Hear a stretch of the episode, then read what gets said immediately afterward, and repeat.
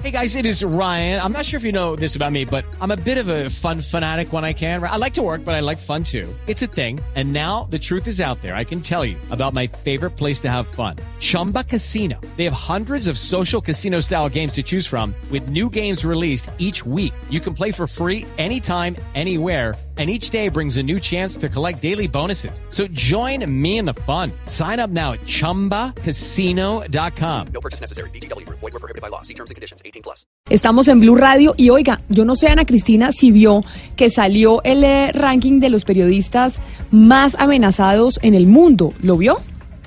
Sí, Sí, vi que salí, eh, salió un ranking eh, de periodistas amenazados, hay eh, periodistas eh, eh, de India, de, de, países que uno sabe, pues que, que, obviamente están ahí, pero también está Colombia, no está entre los cinco primeros, pero también eh, hay una periodista colombiana en ese ranking. Exactamente, y es vergonzoso además. Por eso, porque cuando vimos la lista que se publicó además ayer, en donde pues muestran los 10 casos más urgentes de periodistas más amenazados por su labor que uno pensaría, oiga, en, en, Colombia no estaríamos pues al lado de países en donde de verdad es difícil ejercer el periodismo, pues hay una periodista que sí está incluida en esa lista y es eh, Claudia Julieta Duque, quien aparece en, eh, en, una de las posiciones, no entre los cinco primeros, pero en el lugar número nueve. Claudia Julieta Duque, bienvenida a Mañanas Blue, muchas gracias por estar con nosotros.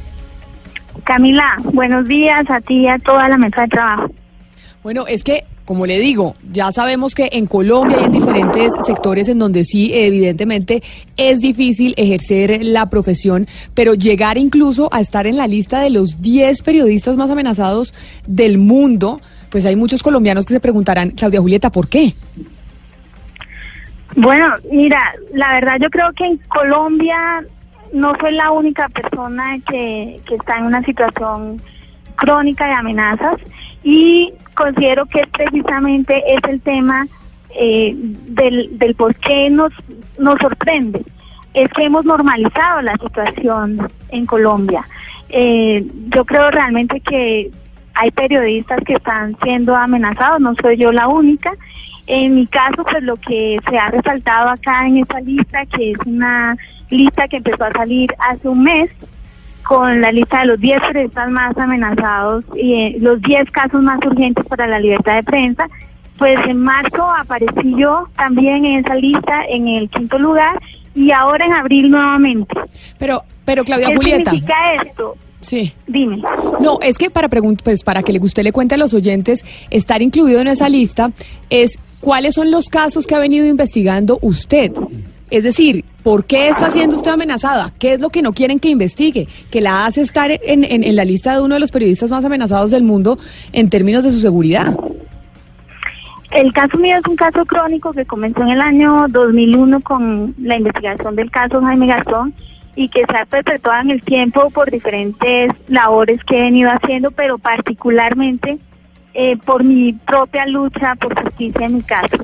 En, mi caso, pues como ustedes saben, hay ocho funcionarios en juicio del gas por tortura, todos libres desde enero, por vencimiento de términos, porque están fugitivos.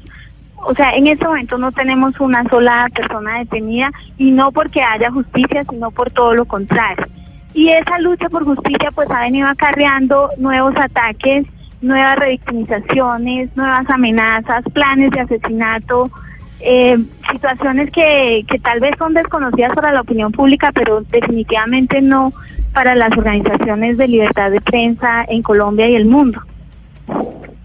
Claudia Julieta, quisiera que nos devolviéramos un poco en el tiempo y que recordáramos, porque es que su caso eh, no solamente es eh, relevante porque está en esa lista, sino porque es que hace mucho tiempo eh, usted está bajo este tipo de intimidaciones y, depresiones e inclusive eh, pues hasta han eh, involucrado eh, a su hija, pues que ya es una mujer grande, pero desde que ella era una niña. Cuéntenos un poco cómo ha sido esa historia. Sí, nosotras hemos sido víctimas de tortura psicológica desde hace ya bastantes años. Yo fui secuestrada en el año 2001, un caso que está en total impunidad pese a que desde el año pasado eh, hay informaciones concretas sobre quiénes habrían sido los victimarios. eh, de ese hecho, incluido el actual director del Cuerpo Técnico de Investigaciones de la Fiscalía General de la Nación, a quien la Fiscalía obviamente se ha negado a investigar. Cuando, eh, cuando usted dice, Claudia Julieta, cuando usted dice que ha sido víctima de tortura psicológica, ¿a qué se refiere específicamente? ¿Cómo ha sido esa tortura psicológica y cómo se ha materializado con usted y su hija? Sí, eh, mira, pues realmente no es solamente lo que yo he denunciado, sino que objetivamente hay unos eh, unas características que corresponden a la tortura psicológica que están tipificadas en los códigos y que además la propia Corte Interamericana de Derechos Humanos ha determinado como métodos de tortura. Entre esos pues están graves amenazas contra la persona y su familia, sus miembros de la familia. Eh, aparte de eso, pues en mi caso se han configurado métodos típicos de Abu Ghraib y de y de las cárceles clandestinas que tenía la la CIA en, en Afganistán, como por ejemplo la privación del sueño. En mi caso, eh, yo dejé de dormir durante ocho meses por cuenta de estas amenazas. Eh, yo fui aislada completamente en el año 2004, cuando desde los propios medios de comunicación se me tildaba de loca, de mentirosa, de falsa, eh, porque recibía llamadas constantes, hasta 70 llamadas al día, en las que amedrentaban a mi familia y a mí.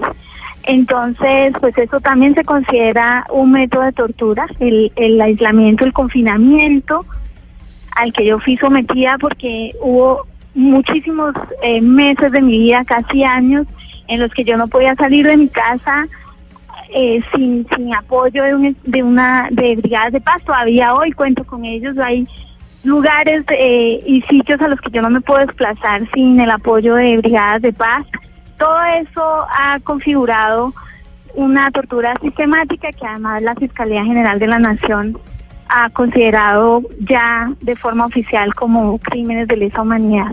Pero entonces, Claudia Julieta, la razón por la cual esto se sigue presentando y sigue usted en amenazas, la hipótesis que usted tiene es cuál, que no haya, que no hayan dado las autoridades respuesta a esto que usted nos está contando.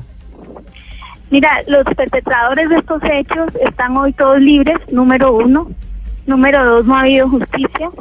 Y número tres, eh, a través mío lo que busca es escarmentarse a quien pretenda buscar justicia en Colombia por graves violaciones a los derechos humanos. El mío no es el único caso, eh, tal vez es el que más llama la atención por el perfil, por ser periodista, pero al igual que yo hay muchas víctimas en este país que podrían contar una historia similar o tal vez peor de lo que ha significado para ellos eh, haber asumido la lucha por justicia en graves violaciones a los derechos humanos. Por otro lado, pues ha habido situaciones nuevas que se van sumando a, a esa historia crónica y perpetua triste de mi vida y es que eh, yo creo también que cuando una mujer periodista y las personas que están en la mesa, que son mujeres, lo han experimentado en carne propia, incluida tú. Eh, las mujeres periodistas cuando participamos del debate público eh, recibimos una serie de ataques que son muy típicas eh, de una sociedad machista que no acepta que una mujer tenga opiniones, digamos, debatibles o polémicas con muchísima más intolerancia que en el caso de los hombres.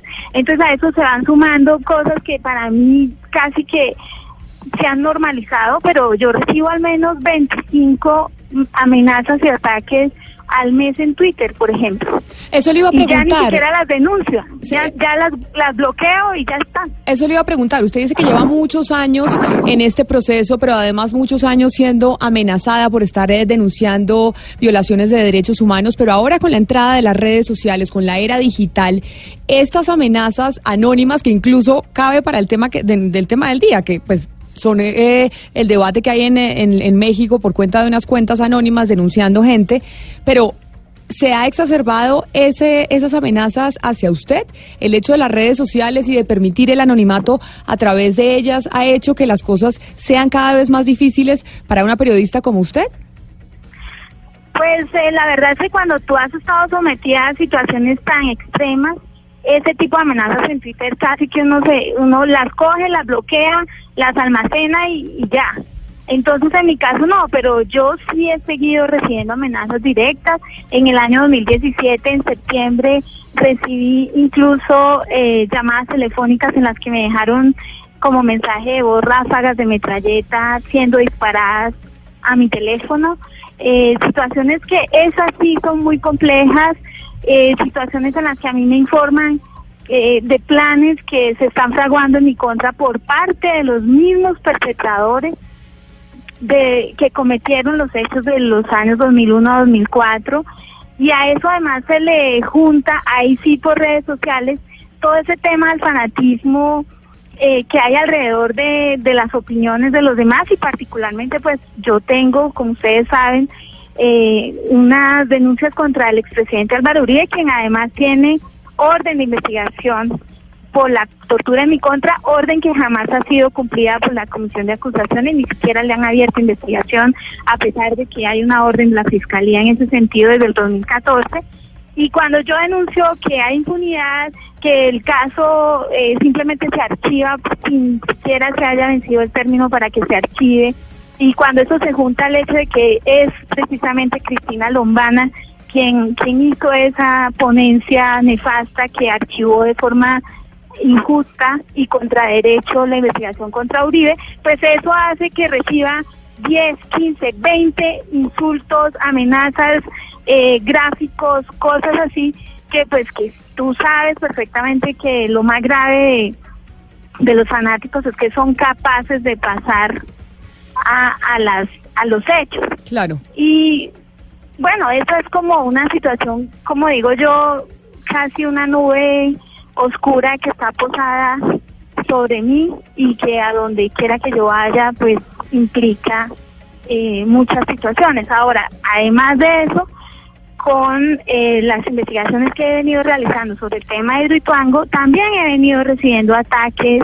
y, y amenazas indirectas, eh, incluso de acciones legales, pero también de informaciones que dan cuenta de otro tipo de, de decisiones en mi contra. Claudia Julieta Duque, queríamos eh, llamarla porque pues evidentemente nos había sorprendido esta lista que ha sido publicada en la revista Time, en la revista Forbes, mejor dicho, en los medios internacionales del mundo del informe que entrega la Coalición para la Libertad de Prensa de los 10 casos, los 10 periodistas más amenazados en el mundo y pues lamentablemente ahí está una colombiana que es usted y nos parecía importante llamarla, solidarizarnos con usted públicamente y decir que en, eh, en Colombia no podemos permitir que haya ningún periodista amenazado, pero mucho menos uno de los 10 periodistas más amenazados del mundo. A usted muchas gracias por habernos atendido.